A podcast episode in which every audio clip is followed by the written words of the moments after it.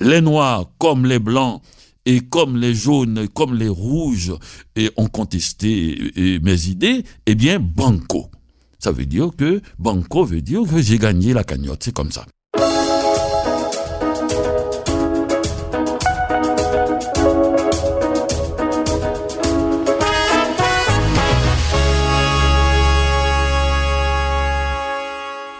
Dany Laferrière, bonjour. Bonjour, Stéphane Bureau. Bienvenue à bord de Contact. Voilà, le contact est fait. Le contact est fait, mais il est fait depuis longtemps. Je dis souvent que nous vivons une époque formidable. Et tu peux imaginer euh, ce que ce formidable peut laisser entendre. En quoi, pour toi, notre époque le serait-elle formidable? Oh, euh, parce qu'il s'agit de la mienne d'abord je, je, fais attention à vivre une vie formidable. Ça demande une, un sentiment d'alerte. Parce que on peut plus se, se, laisser emporter par le courant. Il faut, il faut quand même nager parfois, mais se mettre debout ou remonter le courant. Donc, euh, ça fait plusieurs types euh, de mouvements. De contrariété aussi. Oui, oui, absolument. Et mais, mais tout cela, le fait établi, c'est qu'il s'agit de l'espace de vie qui m'est alloué ou que j'ai décidé de prendre. Il s'agit, je le redis, de ma vie. Elle doit être formidable. C'est un impératif? C'est non, c'est une forme, euh, c'est pas une posture. Euh, pour, pour, je ne suis pas en train de regarder ce que ce que je fais, comment je vis. Mais c'est, oui, c'est un impératif dans le sens que je peux pas être. C'est marrant, t'as commencé par me dire non et finalement oui, c'en est un. oui, oui, oui, oui, parce que je, je vais penser impératif comme un, un, un, mot un peu trop péremptoire. Mhm. Mais finalement, si c'est moi qui dois obéir à cet impératif, ça devient moins péremptoire. Je ne l'oblige pas à, quelqu'un d'autre. Je, n'oblige pas aux, autres de s'arranger pour que ma vie soit formidable. Mais je fais partie, je sais très bien que euh, elle ne peut pas être formidable de par ma seule volonté. Puisque tu pourras bientôt euh, compter sept décennies à ton actif, euh, j'ai l'impression qu'on s'approche de l'époque des bilans. On a d'ailleurs eu déjà cette conversation. Euh, c'est le moment où on doit commencer à, faire la somme. Euh, tu as probablement commencé l'exercice, cet exercice de, somme. Je sais pas où est-ce que ça mène, mais ce qui me semble évident, c'est que je reviens à l'époque formidable parce que je ne me lasse pas de. J'ai vu que tu avais bifurqué dans, la question, peut-être un peu. On est aussi fait par l'époque. Or, que ce soit en Haïti, à Montréal ou à Paris aujourd'hui, euh, j'ai l'impression qu'on vit dans un monde radicalement différent de celui qui était le nôtre il y a 10, 15 ou 20 ans. Et, oui, et que la rupture est peut-être plus importante qu'on en a vécu dans nos vies. Oui, mais quand même, il y a des, des parcours singuliers. C'est ça que je dis. Et c'est pas la même chose qu'un sédentaire qui mm -hmm. ne bouge jamais de son coin et qui connaît, qui, qui vit dans un faux confort. C'est-à-dire qui croit connaître l'espace où il vit et qui voit sous ses yeux cet espace et ce lieu et je veux dire lieu, les gens et, tout ce qui s'en vient et les événements qu'ils entraînent avec eux et changer complètement et dans l'espace de des fois trois quatre ans. Des paysages défilés et ils sont dans ce cas-là on est plus interloqué on est plus étonné de voir cela que quelqu'un qui change de lieu véritablement et je crois que, que comme je l'ai dit, Petit Gouave est vraiment différent de Port-au-Prince, Port-au-Prince de Montréal, Montréal de Paris. Et donc, je ne m'étonne pas que, que, ma vie soit légèrement chamboulée. Je crois que c'est beaucoup plus difficile pour, pour quelqu'un qui vit dans un lieu fixe et qui le voit changer sous ses yeux, sinon mmh. sous ses pieds.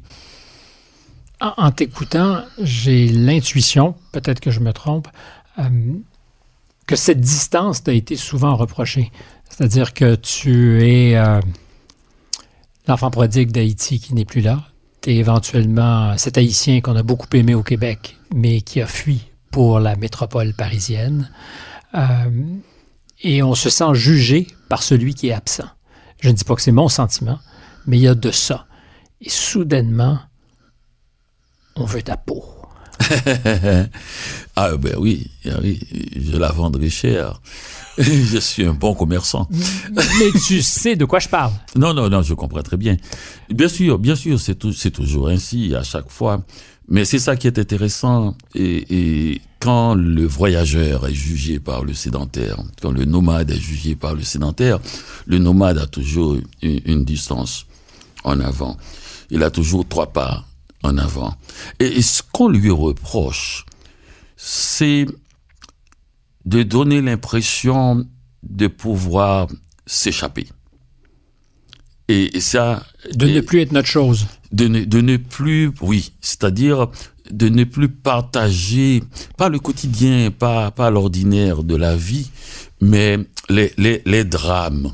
C'est parce que le, le sédentaire a l'impression qu'il y a des drames locaux, qu'il y a des choses qui n'arrivent que là où il est il, pense que si on n'est plus à Port-au-Prince, donc on n'est plus, on ne souffre pas de ce qui se passe à Port-au-Prince, on est à Montréal, on n'a que le bien, le bon côté de l'affaire.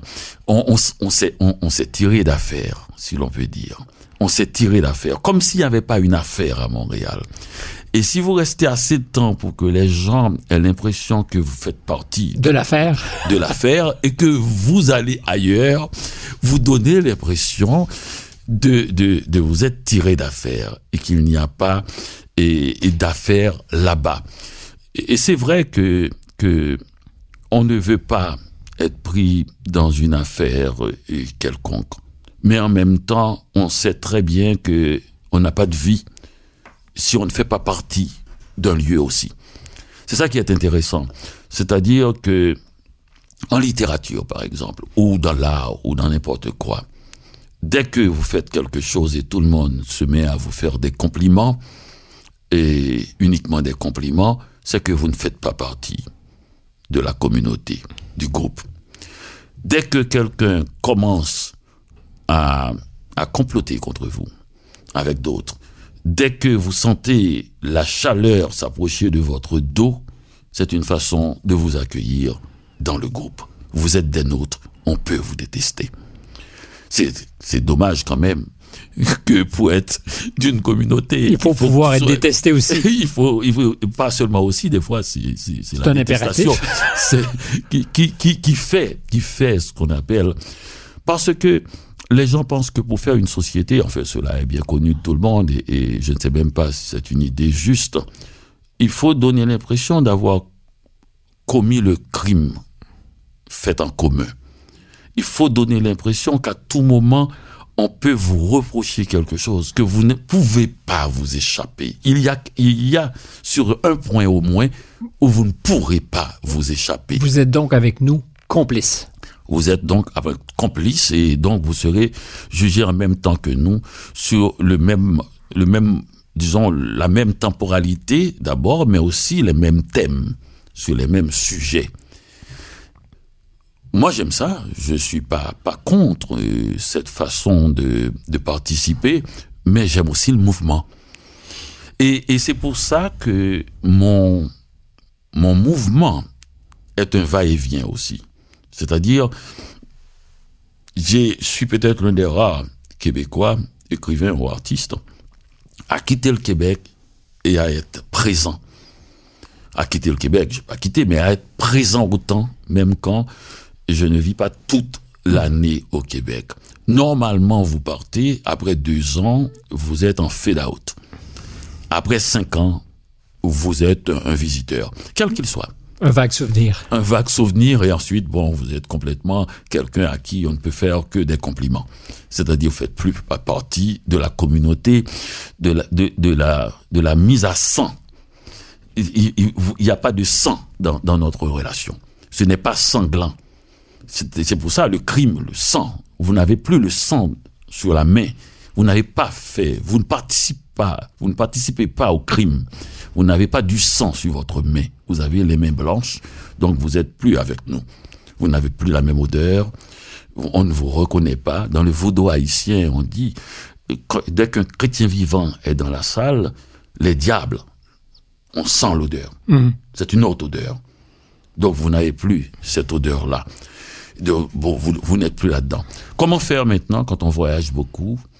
De garder ce minimum de contact ou ce maximum pour que vous pour pouvoir garder l'odeur et garder la tache de sang et voilà. C'est de ça qu'on parle, garder une tache de sang pour pouvoir encore être de la communauté.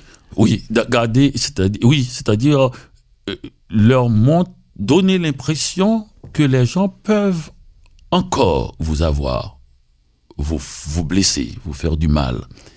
Et s'ils n'ont pas cette impression-là, eh bien, la communauté, et si on ne peut que dire de bien de vous, vous n'existez pas. D'aucun intérêt. D'aucun intérêt. C'est que vous êtes mort et, et on ne, on ne, oui, c'est d'aucun intérêt. Mais est-ce qu'il y a quelque chose comme une trahison à partir du moment où on va briller ailleurs, vivre ailleurs, euh, parce que la perception, c'est que tu as peut-être abandonné ceux qui t'avaient accueilli? Et je ne dis pas que c'est mon sentiment, mais il y a de ça. Et à ce moment-là, tu deviens, pardonne l'expression, fair game, c'est-à-dire qu'on peut choisir ben, de t'abattre ou de t'éliminer parce que ta présence nous ramène à un complexe, une douleur, je ne sais pas qualifier, mais il y a quelque chose de ça. C'est toujours très. Est-ce que tu me suis? Non, non, mais tout à fait. Mais- Es-tu dans le collimateur? Es-tu dans le collimateur de quelqu'un? Le, le- ah bon, oui, bon, oui, bien sûr. Et ça rend vivant. Et Ben, quand on est immortel, tu me diras que c'est mieux. Dès que vous apparaissez sur euh, sur l'écran, vous êtes une cible, une cible. Et et il n'y a pas de problème à cela. Alors, j'avais pas encore parlé de l'autre partie. Et qu'en est-il de moi face à ça? J'ai posé le problème. Quelle est la situation presque sociologique Ça, c'est le problème, c'est que les gens pensent toujours que c'est une c'est c'est une invention du coin. la haine de l'autre. non, non, c'est assez universel. Non, mais oui, c'est ils, ils ont qu'à voyager pour voir. Mais il y a deux choses qui se mêlent. Il y a la haine de l'autre, parce que l'autre peut être différent, et il y a la haine du succès de l'autre. Oui, bon, ça. Tu me diras que c'est banal, mais ce n'est pas tant que ça. c'est- Non, c'est, c'est, mais le problème, euh, plutôt, comme on avait bien, bien délimité cette histoire, et c'est vrai que le succès, on peut tenter de, de le contrer sur le terrain, puisque l'autre est là, il partage avec nous les jours et les nuits.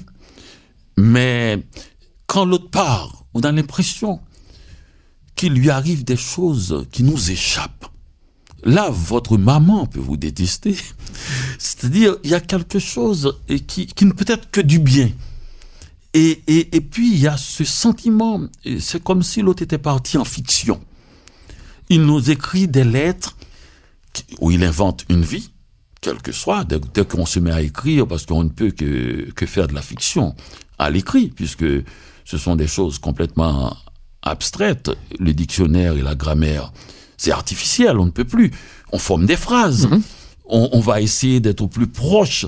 Et pour être au plus près de la vérité, On il faut inventer, il faut fictionner. Parce que, donc, la personne reçoit comme un roman votre vie. Et, et sa lecture, elle, elle ne peut que se dire, vous n'êtes plus. Vous n'êtes plus. Mais j'étais à cette deuxième position. Qu'en est-il de moi dans cette affaire? Comment je vois cela? Cette réalité qui est assez générale, ma- malgré eh, ce que l'on croit, et comme l'amour aussi. Comment je vois ça? Eh bien, pour vous dire honnêtement, ça ne m'intéresse pas. Pour vous dire honnêtement. Parce que je me suis tellement intéressé, j'ai tellement plongé dans l'encrier. Vous savez, écrire, écrire longtemps, écrire de la fiction, qui est un mélange, dans mon cas, de, de fiction, récit et réflexion, sorte de mélange des deux formes, essai et, et fiction, Mhm. écrire au, au plus proche de ce que je vis, alors que ce n'est pas ce que je vis forcément, puisque je n'essaie pas de, de faire des mémoires ou de la bio, d'autobiographie ou des choses comme ça. Mais en même temps, parler de tout le monde, tout cela vous occupe beaucoup. Et tout cela me met constamment en situation d'invention. Invention, faire un peu réactiver des thèmes, des mythes, et en même temps, invention du langage. Donc, en un mot, je suis occupé. Je réalise, Danina Ferrière, que vous me vous voyez comme Duvalier, que je vous tutoie, euh, ce qui est asymétrique. Euh, et je suis en train de me demander si euh, vous ou tu me réserves un sort comme tu en promettais un à Duvalier au moment où tu en parlais. C'est amusant. Non, non, non, non, je vais te dire pourquoi. Pourquoi? C'est deux visions différentes. Et nous sommes deux, nous avons fait notre chemin, donc nous sommes ancrés dans ce que nous, nous voyons. Tu as où vous avez pris la décision de ce tutoiement qui est une forme comme une autre. C'est la forme la plus, la plus noble, la plus haute dans la Bible. Et Dieu, c'est tu. Vrai. Honore ton père et ta mère, les, les commandements. Tu honoreras ton père et ta mère. C'est ça, c'est le tu, c'est le plus haut. Et parce que tu me parles. Moi, je te, ou je vous, vous vois parce que je, parle aux autres à travers toi. Vrai. Euh, alors, je serai euh, le médiateur de cette conversation entre moi et eux. Euh, revenons à, cette idée d'être rapidement dans, le collimateur, parce que pour y être à l'aise dans le collimateur, il faut avoir fait, il faut avoir fait fructifier ces petites idées celle dont on parlait au début. Le petit capital. Le petit capital pour avoir la force de résister. C'est ce que Sartre a dit, c'est une opinion que je tiens aussi de Sartre. Il disait, oui, c'est cela, il, faut rester longtemps dans, dans, dans, la chambre de travail pour avoir un poids social dehors, pour que votre voix, et la chambre de travail, c'est que Sartre écrivait 12 heures par jour. Il prenait du benzédrine, et puis il, travaillait beaucoup, il a toujours travaillé toute sa vie. Et, donc, et, lui, il dit, ce n'est pas s'agiter dans la rue qui vous donne droit, une autorité à la rue. Et c'est plutôt s'écarter de la rue regarder la rue par la fenêtre, retourner au bureau, à la table, travailler, travailler penser, réfléchir la rue. Et c'est ça. Et à un moment donné, sans que, que l'on sache ce qui s'est passé, en dehors de vous, la rue se met à parler de vous. La rue se met et la rue bouge. Les gens laissent tomber. Vous savez, c'est comme ça. Une fois, j'avais dit d'ailleurs à quelqu'un, c'était à New York, à l'Institut français, et, et cette jeune femme me disait, vous savez, votre premier livre, Comment faire l'amour avec un ex sans se fatiguer, il a vieilli. J'ai dit, c'est vrai, c'est peut-être, je ne sais pas, mais je, il faut, il y a une, une chose, puisque c'est pas la première fois qu'on dit ce genre de choses. Un livre a vieilli. Et les critiques l'emploient, les gens emploient, ça a mal vieilli, ça a vieilli. Et les gens oublient qu'ils vieillissent aussi. Et que le regard qu'on porte sur les choses change. Change. Et puis surtout qu'ils vieillissent comme lecteurs, comme lectrices. Oh, oh, il y a des gens qui ont commencé avec beaucoup d'intrépidité, ils lisent des livres, il y en a même qui ont tâté du, du Ulysse de Joyce. Et, et, et Flanagan ils y vont, ils ont 20 ans, 22 ans, et Flaubert le matin, et les souffrances de Jeanne Werder le midi, et puis le soir pour jouer un peu de Kant. Et puis à un moment donné, ça se, ça s'étiole, et, et ça finit on s'avachit. On s'avachit. On a vieilli. C'est-à-dire, on ne peut plus lire de la même manière et parfois on reprend un livre important qu'on a aimé et il nous tombe des mains.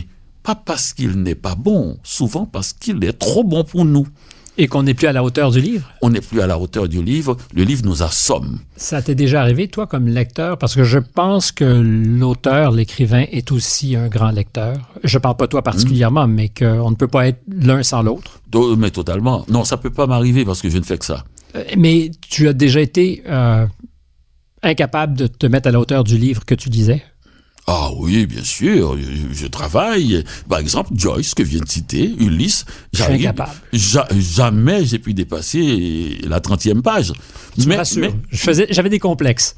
Mais, mais, mais, je me suis toujours dit, ce n'est pas le problème de Joyce, c'est le mien. mien. Et donc je n'ai pas mis ça, c'est ça vieillir, je n'ai pas mis ça sur le compte de Joyce. Je n'ai pas dit que Ulysse est un mauvais livre parce que je ne peux pas, je n'arrive pas à le lire. Je le laisse à ceux qui l'ont lu, à ceux qui l'aiment. Donc je ne juge pas à partir de ma seule lecture. C'est ça vieillir aussi. C'est-à-dire c'est quelque chose, c'est rétrécir son monde, ramasser tout à soi et devenir péremptoire. Dès que l'esprit reste agile, on ne vieillit pas. Au contraire, on Ça rajeunit. ça s'entretient un esprit. Ah oui, tout à fait. Ah non, il faut pas, comme disait le romancier haïtien Jacques-Séphane Alexis, si on laisse l'intelligence toute seule, elle, elle, elle, elle, se rouille. Et, et, et l'on devient méchant sans le savoir. Et cette phrase est extraordinaire parce que Mhm. il Se rouiller. écrit à oui, se rouiller. Il l'a écrit et à, à, à sa fille. Et j'ai beaucoup aimé la deuxième partie. Et l'on devient méchant sans le savoir. Oui, c'est parce qu'on a du dépit pour nous-mêmes. Moi, je pense que la méchanceté, elle vient de ce que on sait qu'on n'est plus à la hauteur de soi-même. Est-ce qu'il y a un peu de ça? On, on l'a utilisé contre soi d'abord. C'est la dernière lucidité du méchant. Et c'est juste avant qu'il le passe, qu'il passe sa haine vers les autres, il l'a passé sur, sur lui. Et puis après, il est devenu compatissant avec lui-même. Et puis, Il est méchant avec les autres. c'est ça parce qu'il dit bon finalement, je préfère avoir raison que que de que de voir que que j'entre dans un tunnel de plus en plus sombre. Euh, Je m'excuse d'ouvrir toutes ces petites parenthèses, mais tu as déjà redouté euh, de, de ne plus être à la hauteur de tes ambitions intellectuelles, de te dire ah, Ah non, non, non, non, je fais pas ça. Il n'y a pas de biceps euh, dans, dans mon cerveau de, de muscles. Non, non, non, non, je suis dans la gaieté. Il y a tellement de choses, c'est tellement magnifique. Je suis dans la gaieté du monde, donc je suis pas dans aucun regret. Je suis pas du genre à dire, bon Dieu, je n'ai pas lu tel livre, ou bien encore, ça fait longtemps que j'ai pas lu. Non, il n'y a pas cela du tout. Il n'y a pas non plus de, est-ce que je suis à la hauteur de mes ambitions? Et non, parce que je fais confiance à, au, au Depuis cours des toujours. choses. depuis, toujours. Depuis toujours. Mais être dans la gaieté convient avec moi que c'est presque transgressif aujourd'hui. Ah ben Ah. totalement. Ben ça a toujours été, ça a toujours été. C'est une phrase que, que j'ai prise de, de, de Montaigne, qui avait, qui écrivait, qui avait écrit sur, sur la porte de son bureau, je ne fais rien sans gaieté. Donc, euh, bien sûr, bien sûr. Et, et Claudel, et cette phrase, cette haine a cette haine contre ceux qui jouissent. Ça, c'est le fondement même de la haine. C'est, la haine De a reprocher aux autres de, jouir. de jouir. Ça, c'est la base de la haine, c'est le sol, c'est le sol de, de, de la haine. C'est cette haine contre ceux qui jouissent. Ah mais oui, ça a toujours été ça. C'est pour ça les époques. euh, le problème quand on parlait de bilan au tout début, euh, c'est c'est réduire à, à soi le bilan. Il faut il faut le faire, mais il faut pas que ça. Il faut l'ouvrir. Oui, mais il faut pas, pas que ça dure parce que on est, on est, c'est bien d'avoir un moment sur soi et, et un moment de, de lucidité, un regard, un, truc, mais il faut pas y rester. Parce que le, le vrai problème, c'est ça, c'est une sorte de rétrécissement de l'espace. Et on met tout les, les bonnes choses et les mauvaises choses dans son temps. Vous savez, c'est, on est là, quoi. On vit dans le meilleur des cas 70 ans de lucidité sur Terre. Mettons qu'on commence à être vraiment lucide à 20 ans ou à 15 ans. 70 ans, c'est beaucoup. Parce qu'après aussi, ça va un peu se détériorer si on ne fait pas attention. Et comme pour le corps aussi. Donc, donc 70 ans, c'est rien.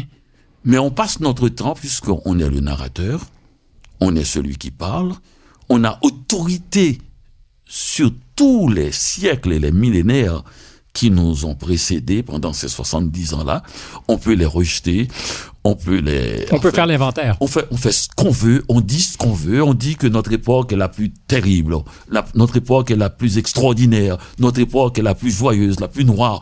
On dit ce qu'on veut à partir de, de l'expression de notre époque. Bon, notre époque, d'abord, ce n'est pas notre époque, c'est un espace tout petit sur la planète. Et, et- et 90% On des- n'a pas tous la même époque, c'est ce que tu dis. D'abord, on, on et et cette planète-là qui, qui diffère déjà même physiquement, l'heure n'est pas, il fait pas l'heure où on est maintenant partout sur la planète. Ce n'est même pas la même saison. ce n'est pas les mêmes appétits. Même, même en dehors de ça, et notre époque, c'est le petit coin qui concerne peut-être 2000 personnes au plus haut avec lesquelles on a des interactions pendant l'espace-temps dans lequel... C'est si intime pour toi une époque, c'est-à-dire que ça se, ça se résume à ce... Non, le, le mot, le mot est, est vaste. Mais en réalité, quand on, quand on prend, je me souviens d'ailleurs, quand, quand Woody Allen et le scandale avait éclaté à propos de Woody Allen, et avec Mia Farrow et, tout, tous les rédacteurs en chef, tous les journaux américains ont parlé de ce scandale. Tous les journaux américains, les éditorialistes. Et à un moment donné, l'Amérique a dit, mais c'est qui ce Woody Allen? Ce qui s'est passé, c'est que tout les rédacteurs en chef connaissent Woody Allen, mais pas les Américains. Mais c'est comme si on va à un dîner et on dit tout le monde était là. Voilà, voilà. Le tout, le tout Montréal était présent. Ça veut dire qu'il y avait 40 personnes parmi les... Donc on a le droit de le dire, c'est toujours le narrateur. Parce qu'il y a 40 autres personnes à un autre dîner où le tout Montréal est là aussi. Mais le problème, c'est faire attention quand on est narrateur. C'est pas une autorité générale et universelle. 90% de gens sur la planète n'ont jamais entendu le mot Beatles. Il faut pas l'oublier. Il faut pas l'oublier. ça ne sert à rien de le savoir, mais ça coûte cher si on l'oublie. Si on l'oublie. Vrai. Euh, L'époque, si elle est formidable à mes yeux, c'est qu'elle est aussi redoutable par moments. Tu me diras, euh, j'ai choisi la gaieté, j'en suis avec toi. Euh, mais il y a, et je veux pas qu'on rentre dans des ornières d'actualité précise, mais on peut aujourd'hui faire taire, on peut annuler, on peut faire disparaître des gens, euh, peut-être d'un tout relatif, parce que comme tu le disais, c'est pas parce que tout Montréal est un dîner que tout Montréal y est. Donc c'est pas parce qu'on est annulé qu'on est, annulé partout, mais il y a ce risque. Euh, quand on est en littérature, quand on, on porte des idées, mmh. est-ce que c'est un souci? De oui. Que, que, de se retrouver à faire le faux pas qui euh, te rend infréquentable, qui fait que tu soudainement a dit la chose qu'il ne fallait pas. Alors que ton métier, c'est de dire peut-être toutes les choses qu'il ne faut pas. Oui, bien sûr. Mais il faut. On m'a posé cette question à Radio-Canada à l'émission de Marie-Louise Arsenault. C'est parce qu'ils doivent savoir des choses sur l'annulation. Bah, on m'a posé cette question à propos de comment faire l'amour avec un ex sans se fatiguer. Est-ce qu'ils ont nommé le livre? Et je pense qu'ils m'ont demandé de le nommer, ou, je pense qu'il l'avait nommé, elle l'avait nommé, à propos de comment faire l'amour avec un ex sans se fatiguer. Est-ce que, euh, est-ce que vous l'auriez écrit ce livre aujourd'hui? J'ai dit, mais c'est écrit. c'est là dans les, dans les, dans les, c'est pas le moment que j'écris un livre qu'il existe, c'est aussi le moment qu'on le lit. Et il est dans les librairies, donc il est toujours écrit. Il est toujours. Il n'arrêtera pas de l'être. Je, dis, écoutez, tout, tout, a été fait et dans ce sens-là, dans le sens de la subversion et dans le sens de la coercition. Le problème, ça n'a jamais été facile. Quand j'avais publié ce livre, c'était aussi difficile. Toute la presse américaine l'avait rejeté. Le New York Times l'avait censuré, le Chicago Tribune, le Washington Post, avec lequel j'ai fait deux articles dans, la, dans le même numéro, et dans ce même numéro, il a été censuré, le titre. Et le, le il y a longtemps. oui, sauf le, le, San Francisco et Chronicle qui n'avait pas censuré. Le Los Angeles Times l'avait censuré, le Miami Herald l'avait censuré. J'ai tout un, un, dossier de toute la presse américaine. D'ailleurs, j'ai écrit, et ça d'ailleurs, dans cette grenade dans la main du mhm. jeune nègre est-elle une âme ou un fruit, où je parle de cela, et c'est publié il y a très longtemps ce livre aussi, où je dis, ils ont tous refusé le livre, les, les noirs comme les blancs, et comme les jaunes, comme les rouges, et ont contesté mes idées, eh bien, banco. Ça veut dire que banco veut dire que j'ai gagné la cagnotte. C'est comme ça. Un artiste doit, doit gagner quand il est détesté par tout le monde. Il a gagné. C'est-à-dire que c'est vraiment une meilleure explication de l'objectivité. Il n'y a aucune subjectivité qui m'a réclamé. Toutes les subjectivités m'ont repoussé là-dessus. L'affaire que j'ai faite, c'est que j'ai fait semblant que c'était le contraire. C'est ce que j'appelle gaieté. Au point que quand, même maintenant, quand je vais à la radio, les gens disent, mais toi, tu n'es jamais contesté, tu n'es jamais attaqué. Mais ça, ça tient, je tiens ça de ma mère. Et puis j'ai dit, je, viens pour dire, mais non, j'ai toujours été attaqué. Et d'ailleurs, ce, sont des gens qui m'ont attaqué déjà, qui, disent ça. Ils ont oublié parce que j'ai éliminé, j'ai annulé et leur, euh, leurs attaques par une sorte de placidité. Et ils disent, mais toi, toi, on le sait que bon, tout le monde t'aime. T'es inoxydable. Oui. Mais, mais je peux, je peux être libre aussi parce que personne ne m'aime. Je peux être libre aussi parce que tout le monde m'aime. Donc, donc ça veut dire que il, quelle est notre réaction face à ça? C'est ça qui est intéressant. C'est pas est-ce que l'époque est brutale, c'est comment on réagit à l'époque. On réagit à l'époque. Moi, j'ai toujours réagi comme ça. C'est ce que j'appelle je ne fais rien sans gaieté. C'est pas que je suis gay, ce n'est pas que l'époque soit gay, c'est-à-dire que c'est cette distance dont on parlait tout à l'heure, qui peut aussi être la distance physique que je prends mhm. avec un lieu pour changer d'époque. Et changer d'air. Oui, parce que quand, quand vous arrivez dans un nouveau, dans un nouvel espace où vous ne pouvez pas lire les gens parce que vous ne connaissez pas les codes, mais rappelez-vous qu'ils ne peuvent pas vous lire non plus. Il y a un cinq ans, vous savez, pendant cinq ans, à mon arrivée au Québec, je ne savais pas qui était René Lévesque. Je l'ai su dès mon arrivée, puisque dès, dès novembre 76, le Parti québécois est arrivé au pouvoir. Mais il ne m'avait pas atteint. Mhm. Il a fallu cinq ans. Pour que la nouvelle se rende. Pourquoi? Parce que j'étais ouvrier illégal. Un ouvrier qui travaille dur dans un espace vraiment désorientant, qui est totalement désorienté, eh bien, l'élite du pays, que ce soit les gens qui représentent cela, que ce soit un homme de théâtre, un écrivain, un journaliste, un, premier ministre et tout ça, n'arrive pas à lui. Je les regardais, je ne les reconnaissais pas. Et un jour comme ça, j'ai vu René Lévesque à la télévision, je l'ai vu parler très étrangement. Il avait, il faisait une gestuelle très joalisante on dirait qu'il parle en joual, et j'entendais sa langue qui était extrêmement châtiée. J'ai dit, mais c'est un malin ce type. Il parle deux langues à la fois. Donc il y avait une gestuelle joalisante et une langue châtiée. Oui, il était là avec ce petit doigt, ses petits mains, son petit truc, son petit visage un peu comme une grand-mère qui faisait des gestes de dépit en même temps, de, de, de, de, de, sourire en coin. Peut-être, mais... peut-être pour justifier cette langue châtiée. totalement, bien sûr. Ça nous vient de, de, beaucoup de nos, de nos dirigeants, depuis Duplessis d'ailleurs, qui côté de la musique classique et, et cachait ça aux Québécois. C'est-à-dire que le pouvoir a toujours caché. Et il était il parlait deux langues à la fois. Deux langues. C'est-à-dire, tout le pays pouvait l'écouter. Les, les, les gens qui ne sont pas dans les discours intellectuels, ils peuvent baisser le son et regarder René Lévesque et savoir qu'est-ce qui se passe. Qu'est-ce qu'on lui a fait, petit René Parce qu'il voit la, les il dit, mais il a l'air d'être mal pris, pourquoi on lui fait ça? Lire sur les gestes. Lire sur les gestes, et puis l'autre qui aime bien les mots, il l'ouvre et puis il entend, et il entend cela. Et là, ça c'est le premier. Et ensuite, une fois, j'ai regardé à la télévision, cinq ans après, il y avait une discussion, je pense que Godbout était là-dedans, enfin je sais pas, il était, il y avait à la télévision une élite intellectuelle qui parlait, et puis je me suis dit, dans ma vanité haïtienne, j'ai dit, mais il faut que je me lève du lit là pour aller, pour aller participer à ces débats-là.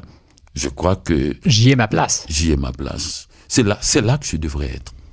Mais cela dit. Mais c'est une décision alors. Quand tu dis je me suis levé dans ma vanité haïtienne, c'est-à-dire qu'il y a un moment donné où Danny Laferrière a dit je vais aller chercher ma place. Oui, c'est une, c'est une, euh, c'est l'endroit, c'est ma communauté. C'est, c'est, vous savez, je suis, j'étais, j'ai toujours été un, lecteur.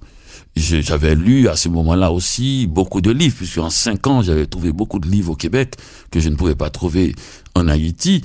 Et on n'avait pas d'argent pour acheter ça. Et puis les livres étaient bon marché dans les librairies d'occasion.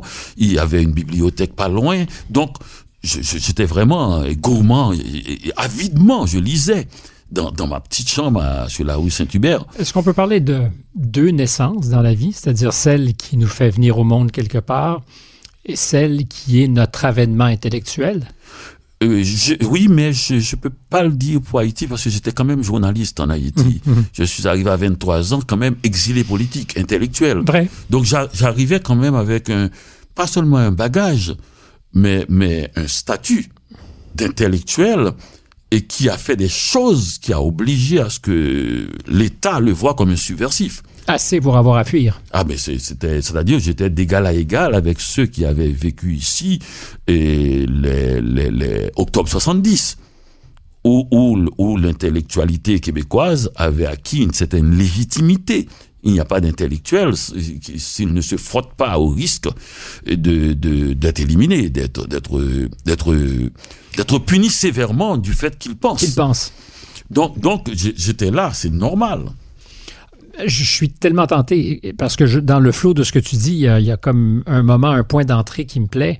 Euh, moi, j'ai le soupçon que nous vivons une époque totalitaire, c'est-à-dire que Enfin, il n'y a, pas de c'est-à-dire. Nous vivons une époque totalitaire où euh, penser devient de plus en plus euh, non pas difficile, parce qu'on peut tous penser, mais de plus en plus subversif. Et que d'exprimer une pensée divergente est de moins en moins simple. Je ne dis pas que c'est impossible, je pense que c'est de moins en moins simple euh, et qu'il y a un cadre idéologique qui fait ça.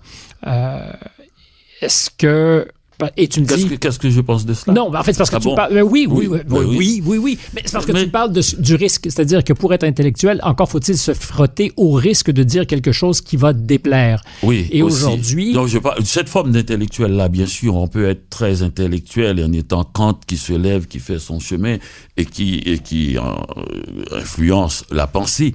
Mais cette forme d'intellectuel-là qui vient de pays où la difficulté de la survie économique ou morale et, tient, et tient à un fil. Donc cette forme d'intellectuel-là, et qui fait que un, Québécois avant octobre 70 pouvait, pouvait ressentir un malaise quand des gens du Sud viennent et parlent de dictature, de prison, de brusquement il a un récit à dire. Hmm. J'ai été emprisonné dans, dans cet état-là cette forme d'intellectuel-là qui fait que là, quand on parle de ça, moi, j'ai toujours vécu ça, ce que tu dis là, en Haïti, c'est-à-dire être, en situation de risque et par rapport à la moindre pensée sous, la dictature. Donc là, on, est dans, dans, dans une situation qui semble exceptionnelle et qui est et, le long de ma vie. Vous savez, quand vous arrivez ici, par exemple, hein, quand j'ai commencé à, être connu, à être invité à la télévision, c'était très amusant. Mais il y a des choses. La première fois que j'ai dit du mal de l'hiver, j'ai failli ne pas passer. donc j'ai tout de suite compris qu'il ne faut pas dire du mal de l'hiver. Tu n'avais pas le droit. Non, parce que c'était rejeté.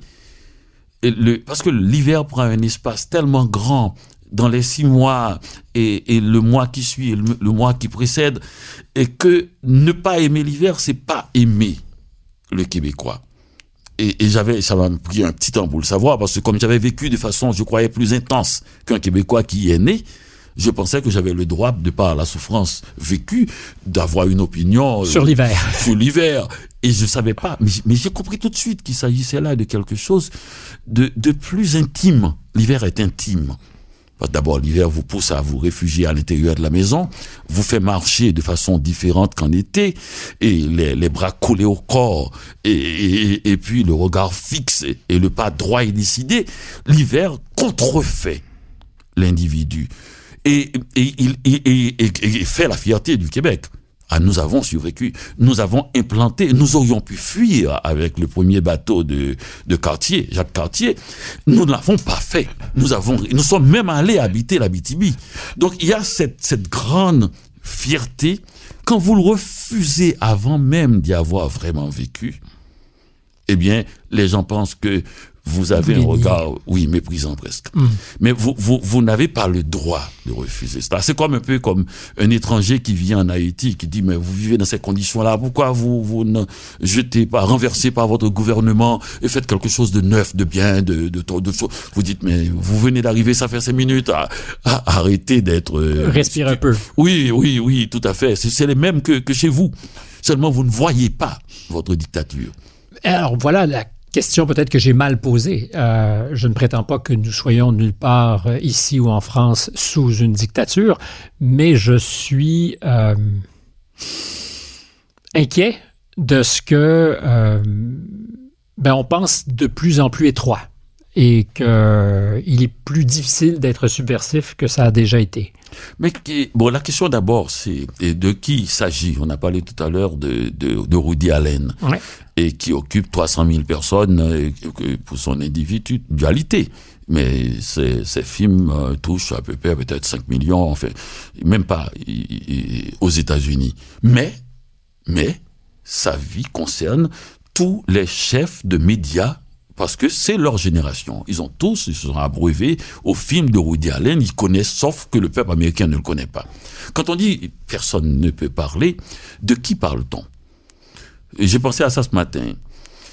Et on parle par exemple de choses comme harcèlement, comme des choses qui se font, des violences euh, mhm. faites aux gens, aux femmes et aux sots. J'ai dit mais c'est, je prendrais ça au sérieux quand on commencerait à, s'attaquer à ces jeunes gens et qui, qui, qui pratiquent la violence d'une manière presque carnavalesque. Et je veux parler des Hells Angels ils sont très connus, bien installés.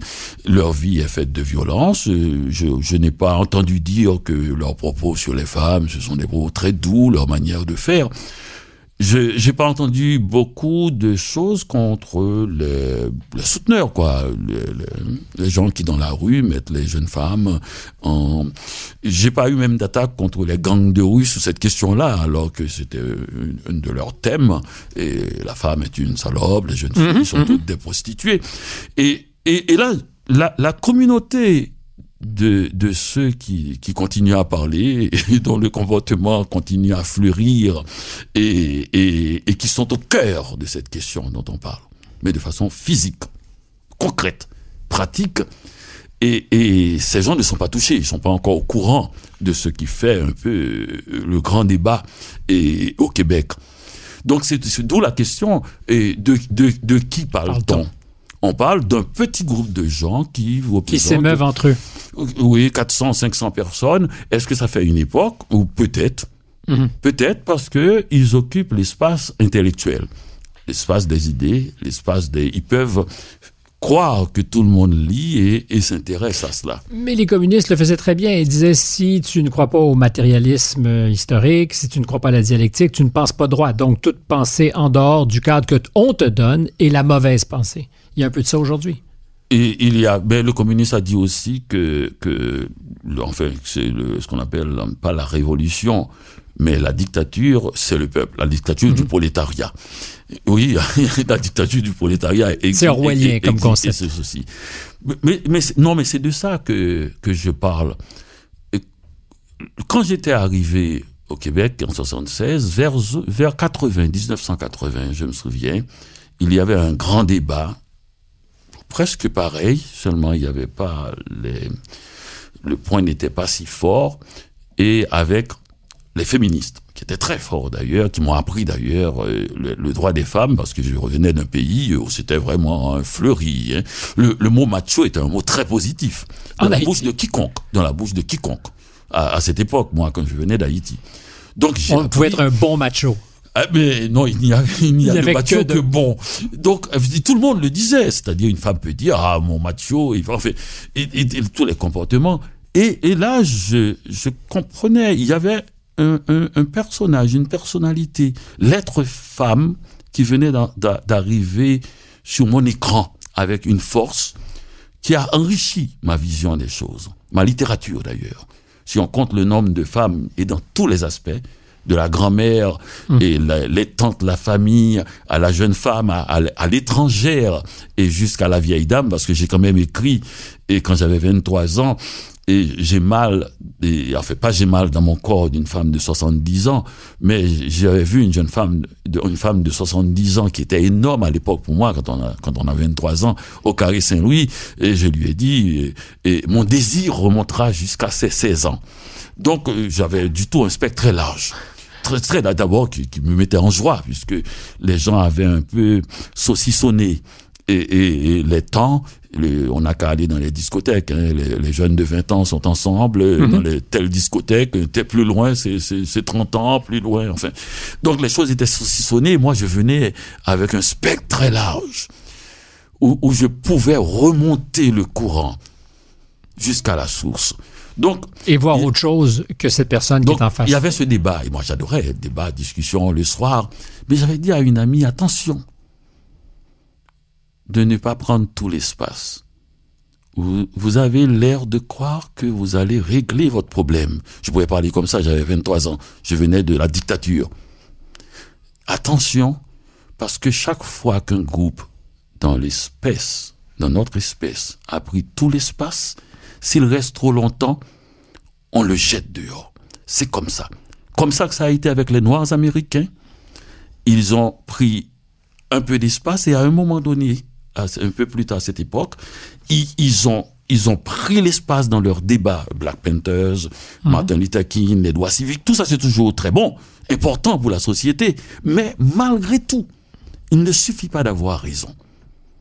Il faut toujours savoir quand dégarnir, quand dégager pas dégager le camp, c'est pas euh, partir, mais quand dégager l'espace pour permettre... Laisser de l'espace à l'autre aussi. À, la respiration pour permettre à un autre.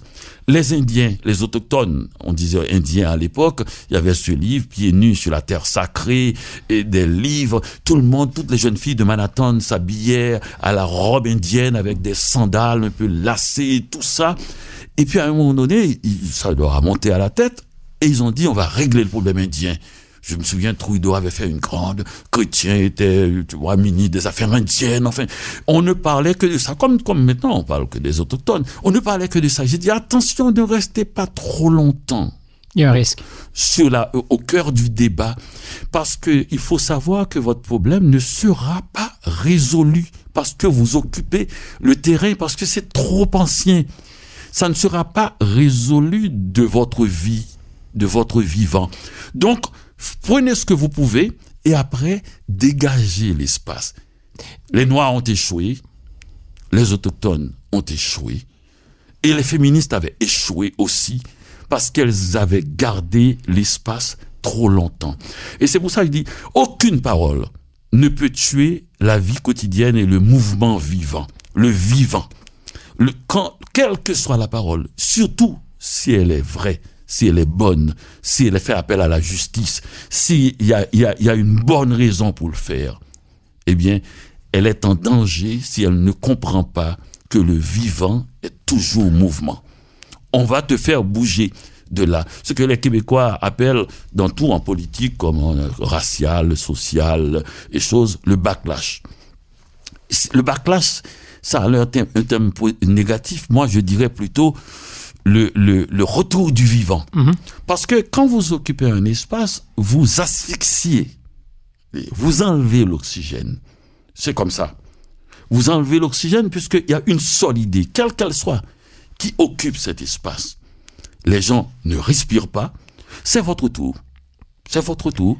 Et à un moment donné, les gens disent, mais laissez-nous respirer et votre problème n'est pas réglé. Alors que si vous sortez de l'espace vous pouvez re-rentrer encore, vous ressortez, vous laissez la place pour un autre, un autre problème, et puis jusqu'à ce que comme ça, vous accumulez des gains et vous avancez un peu plus, et puis avec l'idée que aucun problème ne sera résolu sur cette planète. Durablement. Euh, mais il faut accepter de se retirer. Il faut avoir cette discipline. Il faut être capable de se résigner. Il faut entendre. Oui. Il faut entendre. Quand les gens ne commencent à ne pas respirer, et parce qu'il y a quelqu'un, c'est comme dans une conversation. Euh, on, va parler et la personne continue, comme, comme je fais là.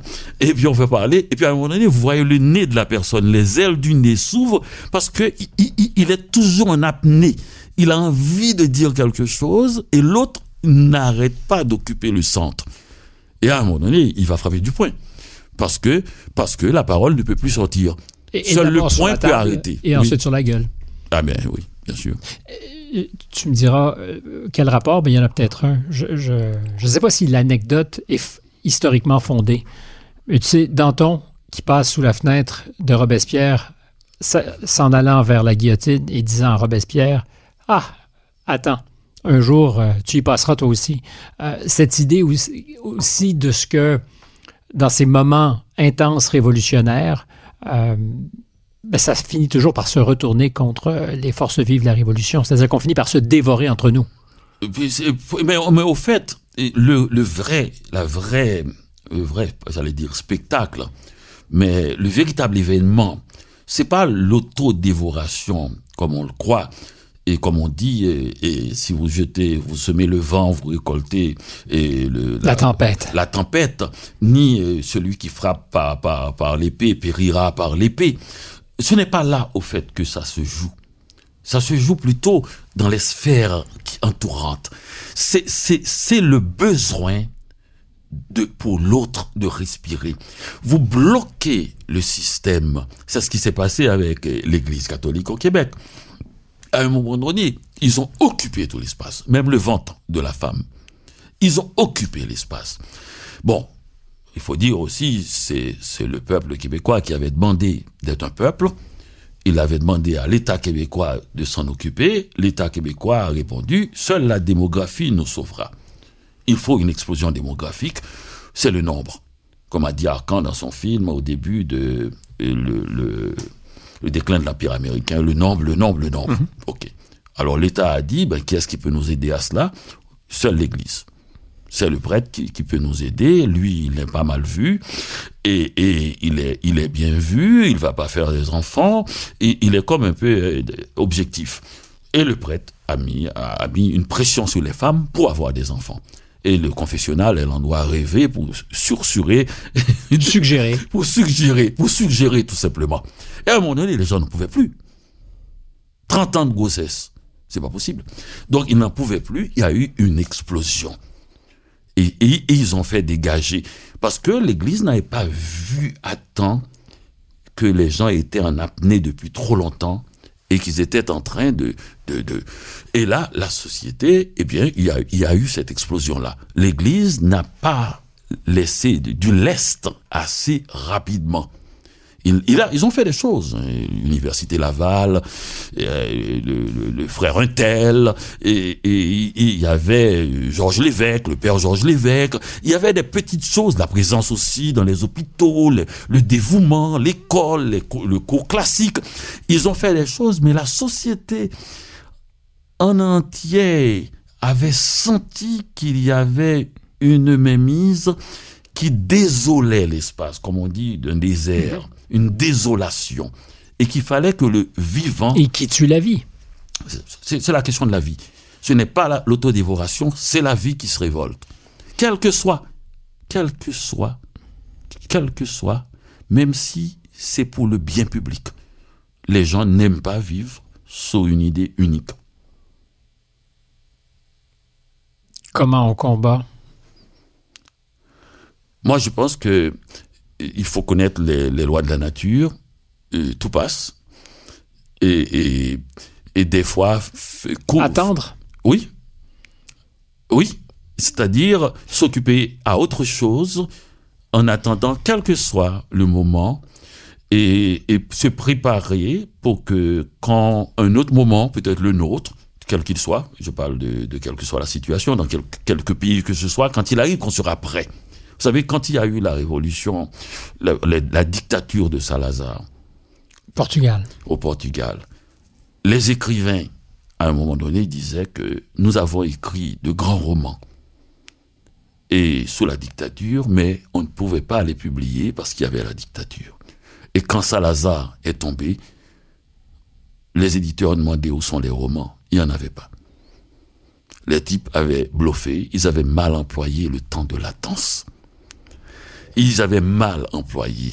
Et il y a d'autres pays, d'autres moments aussi, où les gens l'avaient bien employé. Il y a eu un changement et immédiatement un déferlement. La, la littérature, la, euh, le Québec. Le show. Directement, on est passé, c'est en juillet 1960. 8, 9, 10 Oui, que, que le sage. Oh, pardon. Le sage a, a, a, a dit bon, et voilà, c'est le moment de faire un changement radical dans cette société. Maître chez nous. Maître chez nous. Sauvé a dit bon, désormais, c'est-à-dire le mot le plus, le plus bref de, de la culture politique du Québec, et, et qui annonce quelque chose, et un changement le plus radical, désormais. Juste désormais. Avant, nous, nous sommes partis. Donc, à, partir de là, il y a eu un changement capital dans la société. Et après, on a pu avoir l'hostie show qui va faire une autre évolution presque aussi grande dans la culture, où les gens se sont, on se sont reconnus. Il y a eu une rupture avec une forme de culture européenne où ils se sont dit nous allons nous allons nous dire nous allons nous dire Nous nommer. Nous nommer. Nous nommer. Et ça a été un scandale. Les gens oublient là maintenant. Pour, pour l'église pour la religion catholique les gens oublient. Ils pensent que ça a été fait comme ça comme une lettre à la poste. C'est une guerre. Il y a eu des morts. Pas morts physiques ah, vous croyez qu'on peut effacer l'église comme ça, faire en sorte que tous les prêtres se croient comme se cachent presque, enlèvent la soutane et puis et, et filent à l'université Laval faire un doctorat en sociologie et remplacer le, le catéchèse par la sociologie, la psychologie, l'anthropologie, en fait tout, toutes les études connexes à l'église et, et, enlever la petite croix. Non, c'est des morts. Des gens sont restés sur le terrain. C'est une façon d'être, de penser, de vivre qui a été éliminée du jour au lendemain. On joue pas avec ça. Donc, on a déjà fait. Imagine que tu étais un jeune prêtre, Stéphane Bureau. À ce moment-là. Ton monde s'effondre. C'est plus fort que maintenant. De, de, de, de cette époque dont on parle là. Là, c'était du fort. Il y a d'ailleurs en France, quelqu'un m'a dit une fois, euh, dernièrement, il m'a dit, mais au Québec, vous, vous ne protestez jamais. Parce qu'en Suisse, il y a un référendum à chaque dimanche. Et, et, et vous ne protestez jamais. J'ai dit, mais vous savez, nous, nous on est à, On, on l'a fait une fois. Oui, parce que j'ai dit, c'est un peuple sérieux. Et, et, ils font pas ça chaque fin de semaine. Ils, ils l'ont fait une fois pour l'Église. Ils se sont jamais revenus là-dedans. Donc c'est comme ça qu'il faut. Donc ils prennent ça trop au sérieux. Ils ont peur de, de, faire des choses comme ça tout le temps, tout le temps. Mais mais ça a été. Imagine que tu crois, tu es dans l'espace religieux et tu subis du jour au lendemain un truc pareil. Une élimination complète. Complète si t'as pas si t'as pas de chance si t'as pas eu le un cousin qui était évêque pour t'envoyer en Haïti en Afrique là où ça fleurissait encore. T'étais cuit. T'étais cuit. J'ai jamais pensé que je pourrais me réconcilier avec la culture de l'annulation aujourd'hui en pensant ce qu'on avait réservé comme sort à l'église il y a 40 ans. Allez, à, 50 à tous ans. et c'est pas seulement des prêtres ni des religieuses c'est tout un art de vivre. Toute famille sérieuse avait au moins quatre un prêtre, trois religieuses, pour mmh. faire bonne mesure, et, et, et, en plus deux autres qui sont missionnaires à, à l'étranger. Enfin, le monde était organisé complètement autour de cela. Est-ce que c'est le privilège, sinon l'avantage euh, clair d'avoir 70 ans que d'avoir de la mémoire et d'avoir vécu des cycles pour être capable de, pour revenir à ma formule de l'époque formidable, de la mettre en perspective, cette époque formidable? Non, je pense pas. Si, si on ne l'a pas mis en perspective très tôt, d'abord, on ne bougera pas dans sa tête, et avec ses jambes aussi, et on sera tout le temps euh, au, au, même endroit. Mm. Je connais des gens, des Haïtiens qui sont au Québec depuis 50 ans et qui n'ont jamais quitté leur village. Exact. Et je dis haïtien, ça peut être italien, ça peut être même des gens. Et il y a des gens qui sont au Québec et qui sont nés à Rimouski et qui sont épouvantés à chaque fois qu'ils viennent à Montréal et rentrent tout de suite. Je peux pas rester quatre jours ici. C'est trop vite, c'est quoi tout ça, cette agitation Donc on peut être même en exil chez soi. Et non, je pense que il n'y a aucune possibilité de, de les choses qui nous arrivent sont les choses qui, nous habitent et, et, beaucoup aussi. Donc c'est pas par hasard. Si si on vous dit à nous deux, on nous dit vous avez trois mois à vivre, je ne pense pas que si on dit ça à tout le monde, je ne pense pas que si vous n'avez jamais pensé à voyager, si vous n'avez jamais pensé à vous délivrer de vous-même, vous allez le faire parce que il y a l'épée de Damoclès de la mort. Au contraire, et ça va vous, vous, vous faire, et vous allez rentrer dans un trou encore plus petit. Mm. Et, et si vous êtes habitué à vivre, à bouger, à croire, à chercher des, des stratagèmes pour survivre, et, même celui de faire le dos rond à un moment donné pour laisser passer la vague en sachant parce que c'est les gens qui se sauvent qui, qui, se sauvent quand il y a des, des marées hautes ou bien quelque chose comme ça un courant marin c'est les gens qui sont capables de se laisser, de se mettre en apnée, de se laisser emporter en sachant que ça ne peut pas durer plus longtemps. C'est un savoir que tel moment est pour remonter à la surface et, continuer leur chemin aussi. Donc, si vous n'êtes pas habitué, si vous savez pas, vous allez paniquer. Et dès que le courant va vous emporter, et vous allez faire face au courant, et puis naturellement, vous allez perdre de, l'oxygène, perdre de l'énergie, et, vous allez passer avec l'époque. L'expression que tu as employée, c'est survivre. Mais survivre en étant toujours vivant. C'est-à-dire qu'on a plus d'une fois dans une vie et oui, et puis l'occasion de survivre. Et puis aussi, survivre pour moi, c'est pas ce qu'on appelle, c'est pas un mot négatif comme on l'emploie, genre quelqu'un qui n'arrive pas à vivre qui survit. Non, pas du tout. Survivre, c'est vivre plus. C'est survivre. Oui, c'est ça. C'est toujours sur le dos de la bête, être toujours en train de se laisser jamais, être, être toujours au galop. Vous savez, quelqu'un qui monte sur un cheval au galop, un cheval impossible à dompter, et, et, bien tout, tout l'art de, de, de dompter un cheval, c'est de ne pas le dompter, mais c'est de rester le plus longtemps dessus c'est-à-dire de suivre le rythme du cheval, de sauter quand il saute, de, de, de, de rentrer, de se baisser, de suivre tout le mouvement et de, et de précéder ces élans, de précéder ces élans, de comprendre et, et ces élans, et, et puis aussi parfois de faire face aussi, de faire face. Parce qu'il y a toujours parce que sinon il y a des rendez-vous. il y a des rendez-vous voilà il y a des rendez-vous et si on les rate, on n'est pas, on n'est pas dans la vie. C'est-à-dire que si on n'y fait pas face, aussi, on ne peut pas faire. Parce qu'il n'y a aucune raison de faire tout ça si c'est pour rien. Si c'est pour, juste pour rester vivant. On fait ça. Je suis d'accord. Pour faire face à, des rendez-vous. On se dit, c'est ça le, le, le, la grande stratégie, entre guillemets. Je ne veux pas dire une façon intelligente ou maligne de faire, mais la grande stratégie c'est d'avoir quelque chose à faire qui vous donne autorité de ne pas vous laisser tuer pour des pécadilles. Et au moment dit, de ne pas chercher à survivre, mais faire face à ces rendez-vous qui nous font. Ah, mais aussi, si vous ne le faites pas, à quoi bon avoir vécu si longtemps? À quoi bon avoir traversé toutes ces épreuves si c'est pour tourner le dos à, quand, quand le moment est arrivé? Le courage, ça se pratique.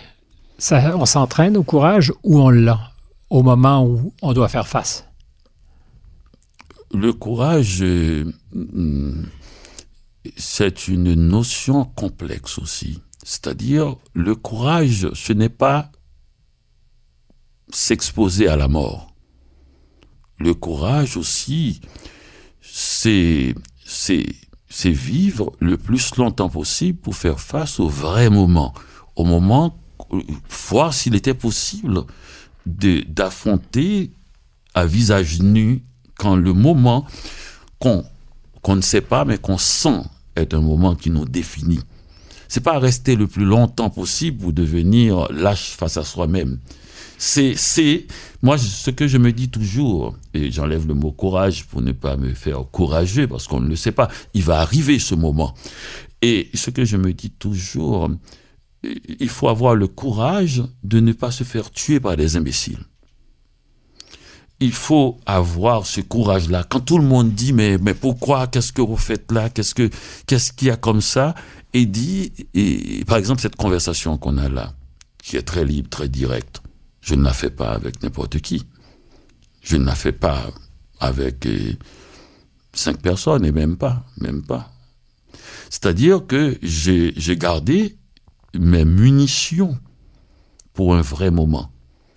Pour un moment où l'on sent que des gens, des jeunes gens nous écoutent et que ce serait intéressant qu'ils participent même à distance à cette conversation, qu'ils entendent que c'est une notion nouvelle pour certains parce qu'ils n'ont pas cette expérience de la vie qui est née quand même de la longueur du temps et aussi de, de, la multiplicité et d'événements qui vous arrivent. Vous pouvez vivre longtemps dans un espace tranquille.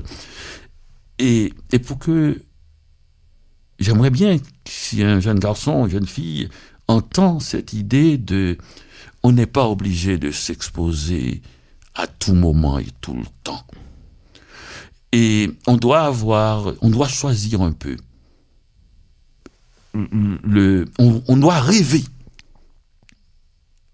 à un véritable face-à-face. Et, mais, mais on est obligé de s'équiper.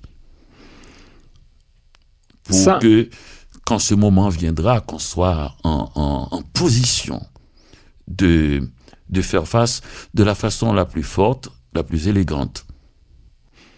J'aime le mot, élégance. Euh, est-ce que c'est trop entrer dans ton intimité que de faire l'inventaire, sinon de trouver une de ces occasions où tu t'es défini pour toi-même par ta capacité à faire face? Oh ben, j'en ai fait euh, face à beaucoup, intimement. Quand je dis intimement aussi, à, à moi-même aussi. Beaucoup aussi en évitant.